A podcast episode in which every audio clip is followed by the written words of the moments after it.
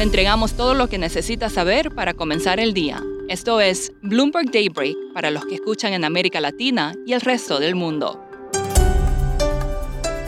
Buenos días y bienvenido a Daybreak en español. Es 27 de abril de 2022. Soy Eduardo Thompson y estas son las noticias principales. Hay preocupación en el sector tecnológico tras los resultados de Alphabet. Las acciones de la matriz de Google cayeron ayer después de informar resultados inferiores a lo previsto debido a menores ventas de anuncios en Europa y un desempeño deslucido de YouTube. Texas Instruments también decepcionó, pero el punto positivo fue Microsoft. Sus números sorprendieron positivamente por sus servicios de nube. Hoy la atención estará en las cifras de Meta, la matriz de Facebook.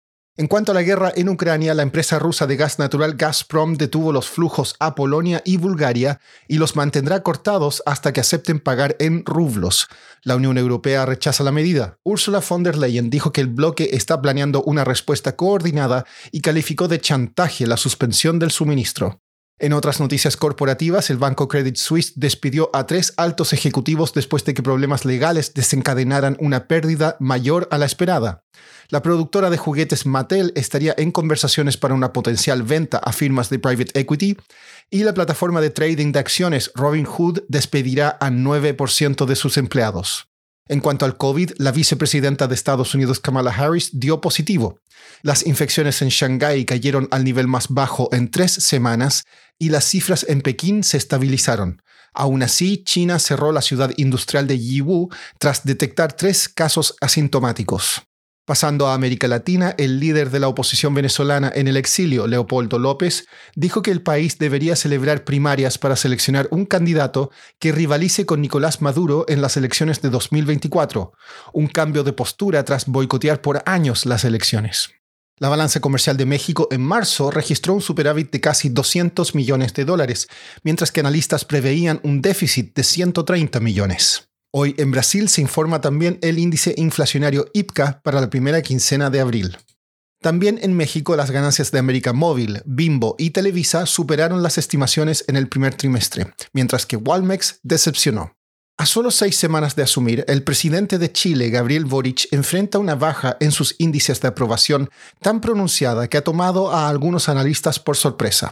Valentina Fuentes, periodista de Bloomberg News en Santiago, escribió un artículo esta semana que busca explicar los motivos.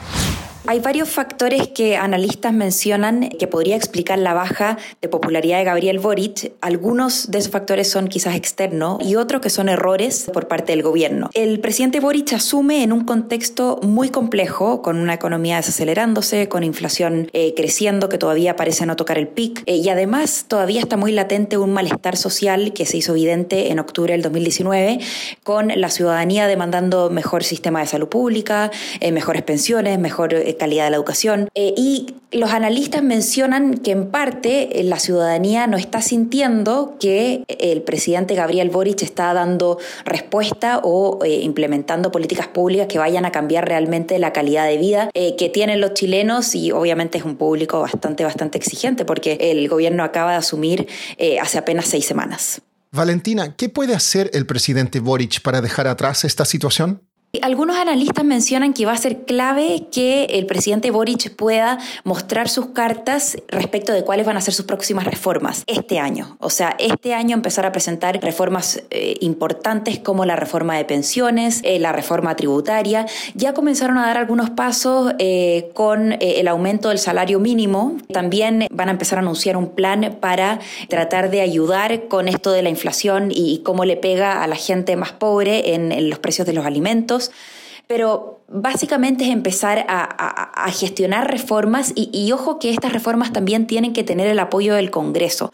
El presidente Boric ha tenido problemas en estas primeras seis semanas de instalación en lograr alinear a su coalición, a los partidos que respaldan al gobierno, en el Congreso. Y eso va a ser clave para mostrar una señal de unidad y para mostrar una señal de que las reformas y lo comprometió en su programa va a poder finalmente eh, pasar los quórum que requiere el Congreso Nacional. Por último, Elon Musk ha dicho que todos tendrán un lugar en Twitter, incluidos aquellos que no le agradan. Pero hay un usuario que sospecha que sus días están contados. Jack Sweeney, el adolescente que rastrea el jet privado de Musk, ya se prepara para mudarse a otras redes sociales. Eso es todo por hoy. Soy Eduardo Thompson. Gracias por escucharnos. Para conocer todas las noticias que necesita para comenzar el día, revise Daybreak en la app Bloomberg Professional, donde puede personalizar las noticias que desee recibir. También puede suscribirse a la versión solo audio en Spotify, Apple Podcasts o la plataforma de su preferencia. Esto es todo por hoy. Escuche de lunes a viernes Bloomberg Daybreak.